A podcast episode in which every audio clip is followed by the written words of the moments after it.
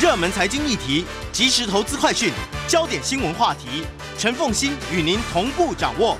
欢迎收听《财经起床号》。Hello，各位听众大家早，欢迎大家来到九八新闻台财经起床号节目现场，我是陈凤欣。经济学不学，在我们现场的是台大经济系专任副教授冯博翰冯老师，也非常欢迎 YouTube 的朋友们一起来收看直播。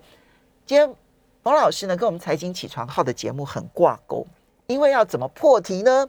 从股神巴菲特，他居然投资了派拉蒙影业的股票，而且一投资买下了二十六亿美金，很多人跌破眼镜。诶，股神巴菲特为什么会去买派拉蒙影业？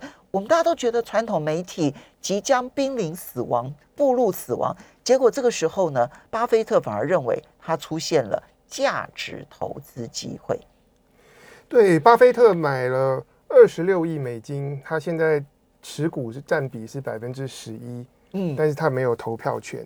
那我先跟大家介绍一下，派拉蒙是一个标标准准的传统媒体，现在经过了各种的并购和重整，它其实是一个媒体集团。嗯底下有哪些单位呢？有哥伦比亚广播公司 CBS，，OK，代表作包括《重返犯罪现场》，嗯。听说这是巴菲特非常爱看的影集。我也很爱看。对。，然后他另外有一个叫做 Viacom 的电视公司，里面有包括嗯 MTV 台喜剧内容，还有尼克儿童频道，就是海绵宝宝。哦。对哦，，所以哥伦比亚广播公司跟这个 Viacom 他们做电视内容，但此外，派拉蒙集团下面还有派拉蒙影业代嗯代表作《铁达尼号》《变形金刚》《不可能的任务》嗯。还有《梦工厂》的这些动画。嗯然后它还有出版社，全球五大之一 Simon and Schuster，现在又开始积极发展串流平台。OK，所以刚刚我们讲的这些，不管是传统的，其实还无线电视哦，CBS 是无线电视，无线电视，然后呢，Viacom 它其实是呃有有线电视或者加上网络，对不对然后？它还有一个 Showtime 是有线电视里的高级频道，哦就是走订阅制，但是没有广告的。OK，然后还有，但派拉蒙我们印象中其实就是一个很传统的电影公司，那当然是它最主要的本业，对不对？电影、电视、出版全包。对，然后出版社，然后现在要进入串流平台。可是刚刚讲的这一些哦，其实在上个世纪那都是大红特红的，，对，很多人都会觉得说到这个世纪，其实他们已经是近黄昏了。但是这些传统媒体在过去几年大家是不看好的。嗯，我举例来讲，把公司名字摘掉，一个是这个新媒体嗯网络串流平台，拥有数据，然后又可以做出精彩的投原创内容；另外一个是传统媒体，嗯然后现在开始要走向数位，嗯，投资人会投资哪个？当然觉得好像投资新媒体，新媒体对，Netflix。对，也是因为这样的缘故，过去三年其实这个派拉蒙集团他们的股票是股价是缓步下跌了嗯。百分之二十七。所以在美股大涨的时候，它不但没有涨，它反而是跌的。比如说过去三年整体趋势嗯。是是慢慢下跌的，大家并不看好也不重视，嗯。所以巴菲特的这个举动，上个礼拜二在美国 SE SEC 揭露了之后，其实跌破很多人的眼镜，但是当天的股票就弹回来百分之十五。嗯。那背后，因为大家说巴菲特他重视价值投资，对。他看公司的基本面跟获利能力，对，所以他这样子做就引起媒体上很多人的辩论。这次是不是巴巴菲特看走眼了？对，因为巴菲特要求要有护城河，对。就是说你必须你的竞争力是比别人要有很多你别人竞争不来的对这一些护城河。是，嗯所以我们今天就是用经济学的原理来思考或破解一下巴菲特他可能在想什么。嗯但是要做这件事情，可能毕竟我觉得多数听众朋友可能对派拉蒙还不是那么熟悉，所以我们还是先从 Netflix 开始，嗯先谈谈 Netflix 商业模式的本质性错误在哪里。所以一边是 Netflix，一边是派拉蒙，其实你刚好拿来做对比，对，这里面去判断未来整个娱乐媒体事业的未来。对，因为这两家公司在各种面向几乎都是相反的，对对，所以我们就先从 Netflix 继续检讨一下。但是我等一下提出来的一个论点，在台湾就我知道还不太有人提过，虽然我过去嗯讲了一，之前我已经讲了一个月。对，Netflix 发生了什么样的问题呢？我认为他们面临到一个重要的困境，就是一家公司同时身兼了两种身份。嗯一方面来说，Netflix 就是一家网络串流平台，嗯它提供影音随选服务，到目前为止还采用订阅制，对采用订阅制。但另外一方面，Netflix 为了要强调说我的平台内容很独特，嗯要跟其他众多竞争者做出这个产品差异化，嗯所以他年复一年不断的加码投资制作自己的原创内容。嗯对，在过去两年，Netflix 每年在内容上面的支出都超过百亿美金，嗯对？一百三十亿，然后今年预计可能一百七八十亿。呃，在这当中，他们投资原创内容，内容的支出有来自买片跟投资。他投资原创内容的比例，在前年已经增加到百分之三十七，嗯那预计未来几年会逐步往百分之五十迈进。所以它是一个不折不扣的一个原创的电影或者是电视剧的投资公司。那身为平台，我们希望说，我的这些内容只有在 Netflix 有，别的地方看不到，所以大家觉得来订阅 Netflix 很有价值。但身为内容的投资方来说，考量应该不太一样。你会希望你的一部电影拍出来，能够极大化他的观众，嗯然后尽可能透过这个内容创造出最大收入的可能性。好，把它区分成为制作公司跟这一个就是平台公司。对，平台公司要独特性，对所以你只能够在我这边播放。对，可是就以制作公司来看的话，他其实会希望说，我有机会在这个平台，可能我第一轮播出，然后接着我第二轮到哪一个公司去播出，第三轮到哪个平台去播出，第四轮到哪一个平台去播出。对我们以电影为例，嗯。比方说一部好莱坞大片拍出来，可能它一开始前四十五天是先进电影院，嗯，大一轮一轮线，对大荧幕，然后最顶级的影音享受，嗯。但是票价比较贵。嗯，等到院线下档了以后，再过去当然是先上二轮二轮戏院，对。然后我以前花一美金 去二轮戏院看电影，然后接着有 DVD 出来，然后接着这部电影可能会上订阅制的电视台，像是嗯。HBO 或订阅制串流平台，然后再过了很久很久以后，它会登上那些免费但是一堆广告的电视台嗯。或者是串流平台。嗯。那在这个媒体产业，这种做法叫做开发出不同的窗口期。哦不同的 Windows，嗯但是用经济学的术语，我们称之为多版本策略。OK，一部电影就是同样的故事、同样的导演、同样的视觉，它是一个作品。可是面对这个作品，每个有的人他愿意付高价嗯进电影院，有的人他就只想等免费的，但是他不在乎看广告。嗯所以，我们同样的内容开发出不同的版本，就能够把观众的数目扩展到极大。嗯然后同时也就极大化在这部作品呃的这个商业生涯当中所能够收到的收入。所以，嗯，这个是在过去我们其实已经很熟悉的，从制作公司的角度，对怎么去把我投资的一部片子，然后极大化收收益的方法啊，就利用窗口期或者是多版本啊这样子的一个经济模式来处理。但是，呃，那 Netflix 就这样子是不对的吗？因为很多人会觉得说，那我就是订阅 Netflix，我就是 怎么样，我就愿意付这个钱。过去几，年，Netflix 它好几部电影的这个制作预算都是上亿美金。，对，像它前几年那个《Six Underground》或《Extraction》，嗯就是这个一点五亿美金的制作。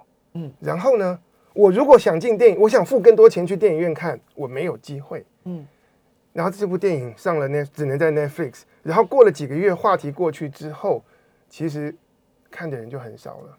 对，这其实现在也是 Netflix 的问题。然后这些内容其实不能算老内容了，嗯，还还很新，可是就已经缺乏活化。就你比如说，现在还有人在讨论纸牌屋吗？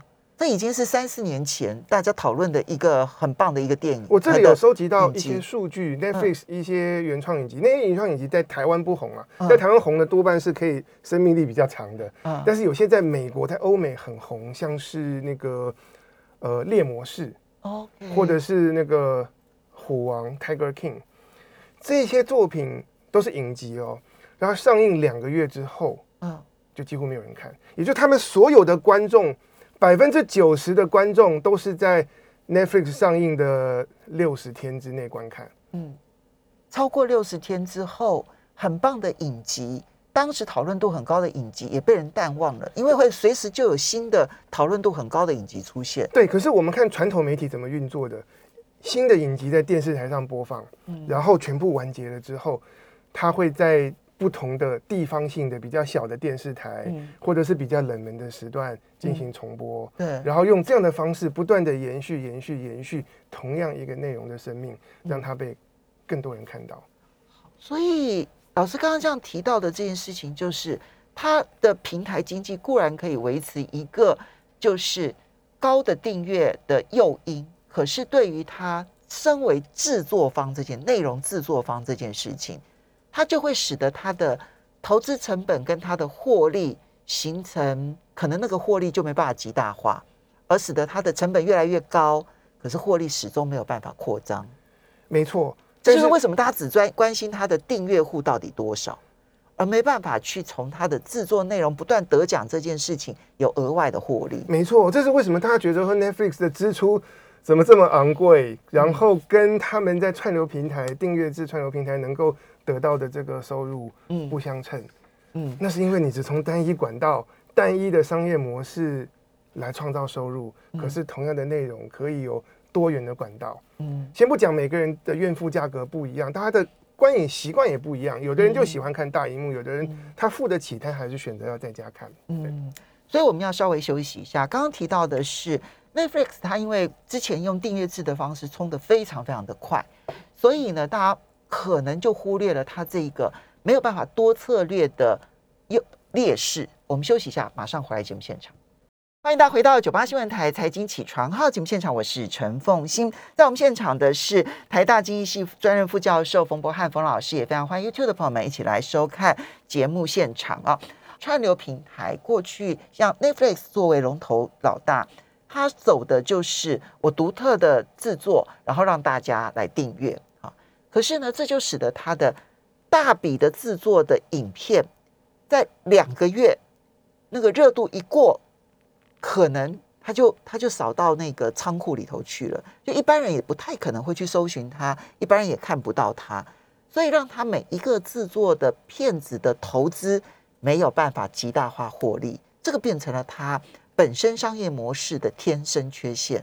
对，我觉得是 Netflix 过去十年发展它自我产生的一个矛盾。嗯，对，就是它要推广订阅制串流平台，跟它开始投资内容制作，目标跟利益是互相冲突的。嗯，好，所以我们就回来谈巴菲特为什么要投资派拉蒙？派拉蒙的优势会不会刚刚好是 Netflix 的劣势呢？派拉蒙的优势，照他们的 CEO Bob Bakish 自己的说法是。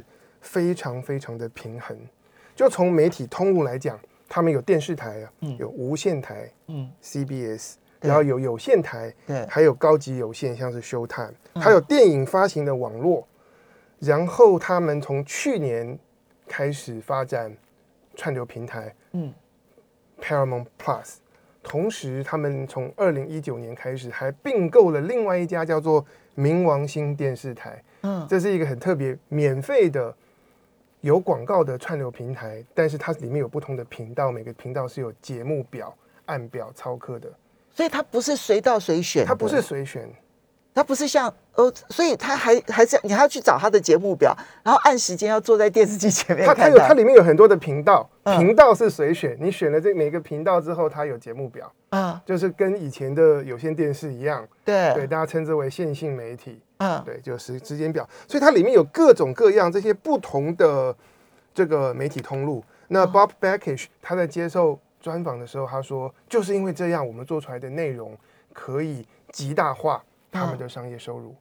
OK，就是他等于，如果假设说他今天制作了一个大投资的节目，对，其实他底下分阶段的都可以在不同的平台上面去跟不同的观众见面。按照每一个观众愿意付费的状态来决定。对，他说现在我们很多内容已经是针对那个串流平台 Paramount Plus 来制作，针对 Paramount Plus 做的电影，嗯我仍然是推出的前三十天到四十五天先上电影院。嗯想看大荧幕的人，你愿意付付钱的，你去看，嗯我就从你们身上赚更多钱。嗯然后下档了之后，他觉得这部电影仍然多数人没看过，嗯上 Paramount Plus 仍然非常有吸引力。嗯然后在 Paramount Plus 待了一段时间之后，他们的规划是，可能是几个月或一两年后，这样的内容可以上到他们刚并购的那个免费的平台，叫做冥王星 TV，Pluto。嗯然后在那边，然后有频道，然后有时刻表。如果你打开撞到，哎，你就看到一部老电影，看看觉得不错，继续看下去。然后那个这样的串流平台，他们是赚广告，嗯对对。所以一部电影，我现在就可以一鱼多吃，嗯跟 Netflix 形成一个对比。哦，按照时间序，在不同的频道上面、不同的平台上面，然后出现。对，而这样的顺序其实是以前媒体产业几十年逐渐演化出来，行之有年。然后这样窗口期的概念，它的原则很简单：你一开始推出的时候，会去到那个观众付最多钱才能看到的地方，然后再来去到观众付少一点钱可以看到的地方，然后渐渐的迈向是广告变多，然后费用变低，然后最后变成免费内容。而且它还可以，就是比如说有些最适合大电影播出的影片，它可以去投资制作，因为它有电影院的院线。对然后它也可以去制作一些特别适合追剧的，然后是 Paramount Plus 这个地方，然后它去上档，对不对？对。然后特别服务那些订阅制的用户。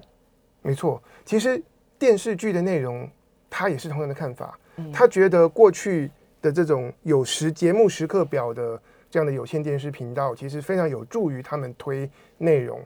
比方说，原本这个时段放的一部戏，观众都喜欢看什么样的东西，然后一个新的节目推出，填入这个时段，然后在这个在有线电视上面或者是无线台 CBS 播完了之后，再上串流平台。哦，所以其实因为现在的串流平台哦，那个让那个追剧哦，就是就是连贯性的，对。好，就一上档了之后，可能我就把十三集通通都看完了这样子，然后就会觉得说，哇，那个每一天等他上节目这件事情好慢啊，就是节目表，所以你就必须要每一天等他，对不对？这个时间，哎。八点钟到了，赶快这个这个戏要上档了，我就赶快在坐在那边要去看这个电视。大家会觉得这个节目表这件事情已经落伍了，可是派拉蒙的 CEO 却认为这件事情，呃，是有价值。他觉得有节目表的这种传统的频道，很适合用来推新剧。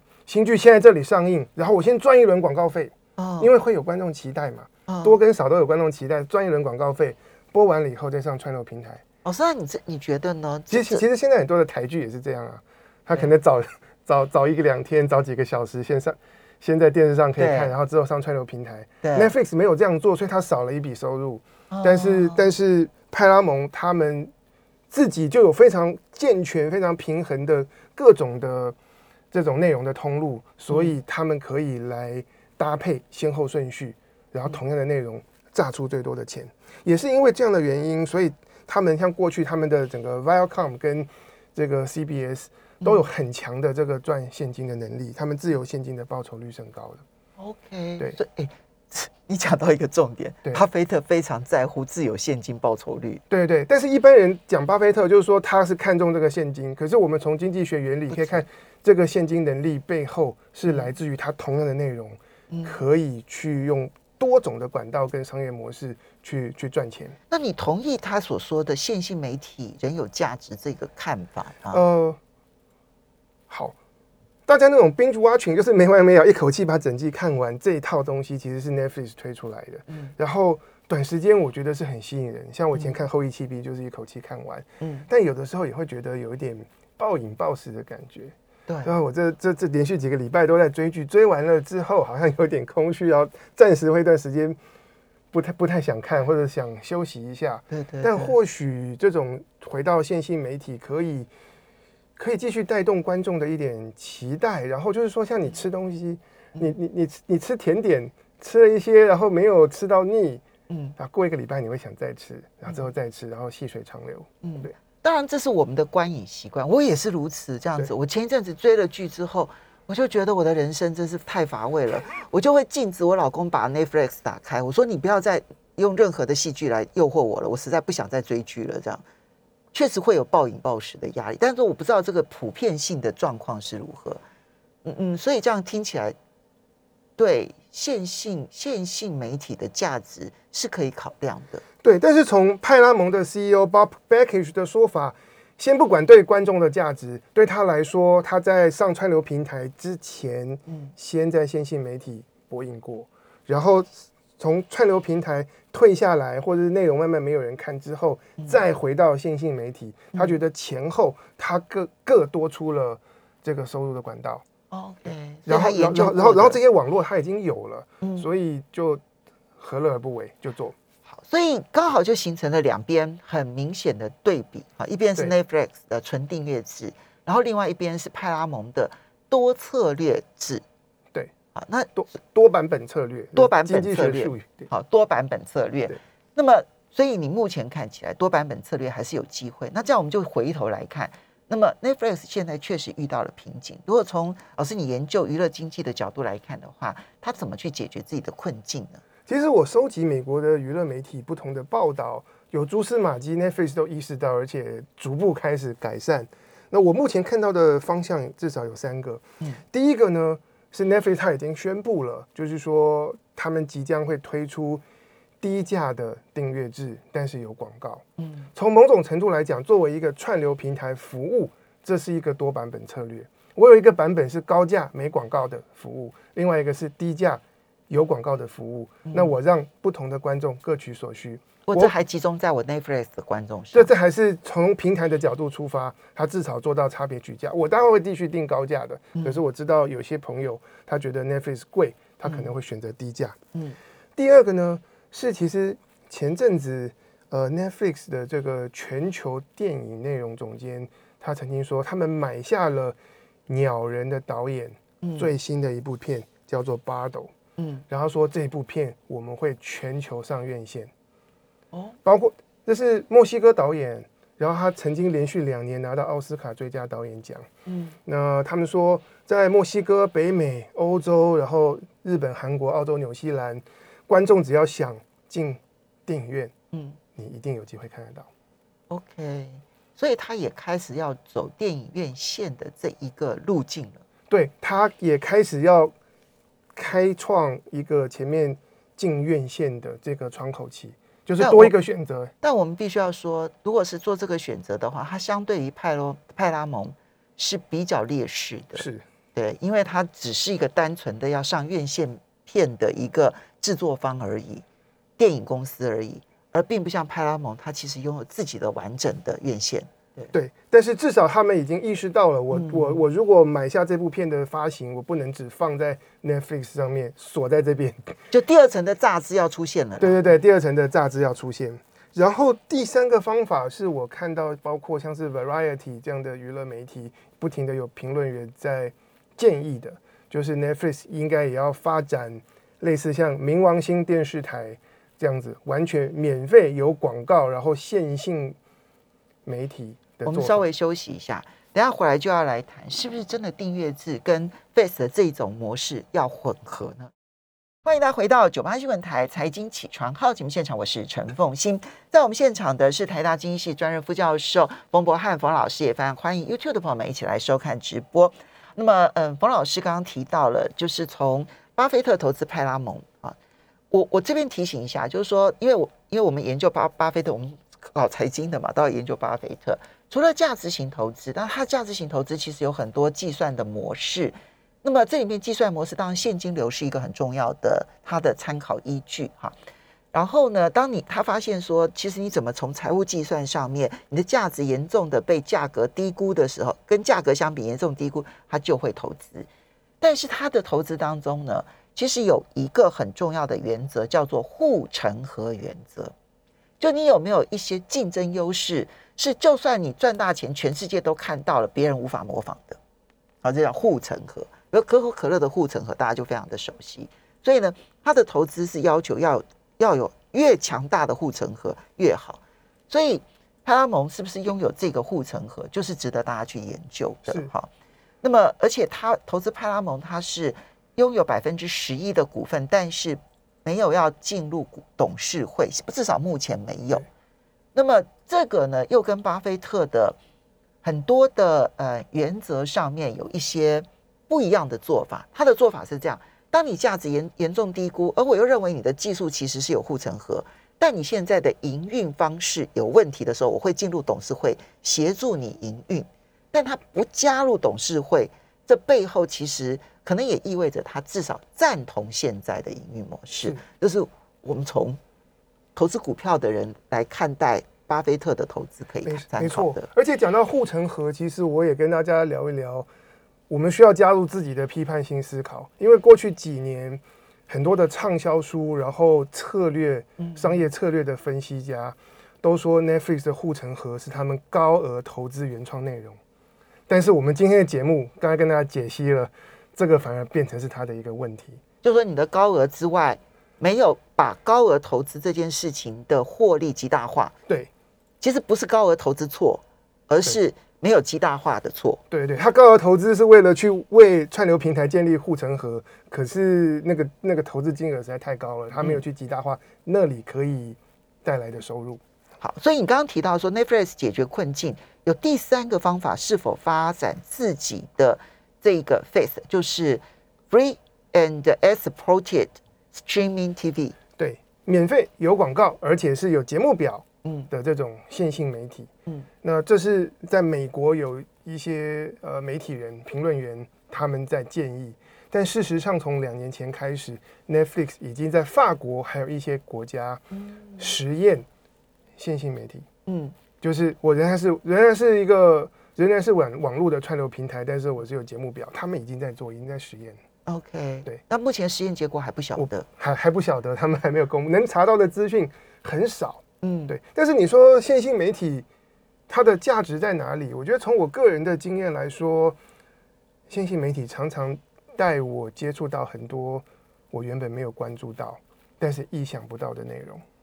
有道理。对，这个其实就是呢，我我也听到很多 Netflix 的订户哦，嗯因为它的演算法太好了，对，所以它会喂养给你一些你最喜欢看的电影、电视剧，但是久而久之，其实就是就是会腻。我其实我们的口味真的要多样。我曾经听一个朋友讲一个比喻，蛮浪漫的。他说，大家现在都用 GPS 开车都不会开错路，嗯可是以前常常看到一些独特的风景，就是在迷路的时候发现的。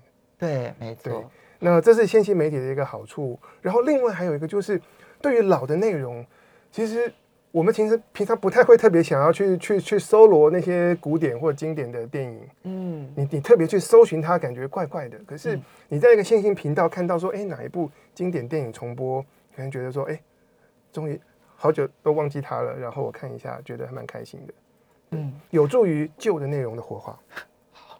你这样讲，我就会想到王心凌最近在大陆爆红这件事情，因为王心凌在大陆呢，她就是一个表演，然后演出了之后，就让这个可能很多的八零后啊、九零后的这一些，算是年轻人当中比较偏快要进入中年的这一批，他的粉丝们开始就狂热的重新回到了王心凌热。他们现在好多搜寻平台前一二三名全部都是王心凌以前的歌，就类似像这样的观念，对不对？嗯，对对对。好，那我们这个这所以所以这个是派拉蒙跟 Netflix，这个当然对于娱乐产业最后有些什么样子的警讯？呃，我自己的看法是，商业模式这件事情最后都会回归古典。嗯比方说，以新闻媒体来说，在一九九零年代，我们就是订阅报章杂志。对，然后过去曾经有一个十多年，网络兴起了，各个媒体都建了网站内容，有段时间我们都免费看。然后后来是透过脸书的分享来看。可是等到这些媒体，它最后要能够继续维持获利，嗯慢慢现在又回到都是网络内容，嗯可是我们是订阅制。嗯然后我重新开始订《经济学人》、订《华尔街日报》，然后订那个巴伦。现在每一个月都要花好多对，所以所以就商业模式来讲，我们现在其实又回到了一九九零年代，嗯然后只是以前是订纸本，然后我现在是订网络的服务，而且这个服务是套装的，还有 podcast 的，还有嗯。还可以跟总编辑呃面面对面聊天等等的。嗯那影视产业，我的看法也是一样，或嗯者是派拉蒙的 CEO Bob Bakish，嗯。他是这样相信，他觉得最终我们会回到这个最古典、最传统媒体的这种有窗口期的商业模式。这个是给所有的媒体还有娱乐事业的一个这个启示啊启发。好，不过我们最后要来谈一下，就是最近呢出版业界最热议的一个话题，就是台北国际书展，六月二号到六月七号要举行。对我每一年都热烈响应，但今年我看到出版业界叫苦连天，退出的比例相当的高。老师你怎么看？对，今年因为面对疫情的不确定性，然后其实大家虽然是下个礼拜展，可是大家是过去两个月要布展，那那时候正好是面对到台湾的疫情在升温，所以心里忐忑不安。而且六月二号到七号，它实际上面也是高峰期、啊。对，然后又怕说到时候这个很多的读者不会去逛，那我们展览的这个投入可能就心血跟金钱就付诸东付诸流水。但是我今天想要聊的不是这件事情，这个是面对疫情是很多人不同的判断，有商业的考量，有政策的推广，还有国际交流等等的因素需要综合思考。但是在这个过程中，我在网络上看到很多朋友说啊，我们实体的展览其实不需要，我们很多东西都可以回到网络。然后原本以前面对面的这种沙龙，你只能坐三五十个人，我们可以改成在脸书或者是在 YouTube 直播。然后我们卖书，然后接收书籍的讯息资讯，都是从网络来。我看到在这过程中，有一派的有一部分是出版人，而有但是有更多是读者，他们说：“哎，我们不需要一个实体的展览。”嗯，我是老派的人，我真的觉得实体的取代性在网络上面现在有太多的那一些嗯接触是没有办法取代对我自己。呃，其实从经济学的理论的角度来看，实体展览的价值其实是不可取代。嗯，因为当你走进那个世贸一馆，那个空间，然后在接下来的一两个小时，那个空间就是你的世界，它本身是一个平台。嗯，然后在那一两个小时之内，你怎么逛，你就是在那里去接触到不同的活动、作家跟新的内容。对。可是如果把它打散了，说这些东西都变成是一个一个的网页，或者是原本。世贸里面发生的这些沙龙，全部都移到 YouTube 上面做直播。嗯，那个时候 YouTube 是一个平台，嗯，但是这些沙龙不是平台。当我们在 YouTube 上的时候，你可以很快的切换到其他更娱乐的、搞笑的，或者是更八卦的其他的内容。当你在网络上的时候，你可以随时切换到不同的网页。所以人是会处在一个分心的状态，而且我们把这个策划这整个平台的权利是交给了 YouTube。交给了这个 Triple W，交给了这个 Internet。嗯，那实体的展览是他自己成一个平台，而当人愿意走进去的时候，他已经决定要花点时间在这里面探索。这是为什么实体的展览在网络时代仍然可以发挥极大巨大的这个商业价值，然后让里面不同的内容彼此发挥重效。你吸引来的人在这个展览里面发现了我。而且彼此之间呢，它就可以带来不同的面貌，让每一个人接触真正的多元跟多样。是这个是网络平台反而真的没有办法取代。对，好，因为时间的关系哦，我们要非常谢谢冯博汉冯老师呢带来的经济学不玄。冯老师自己呢也已经开发了 Podcast 啊，所以呢，要要怎么搜寻呢？呃，其实各 Podcast 平台都有叫做影视幕后同学会。影视幕后同学会，这个呢，在台大是很热门的课哦。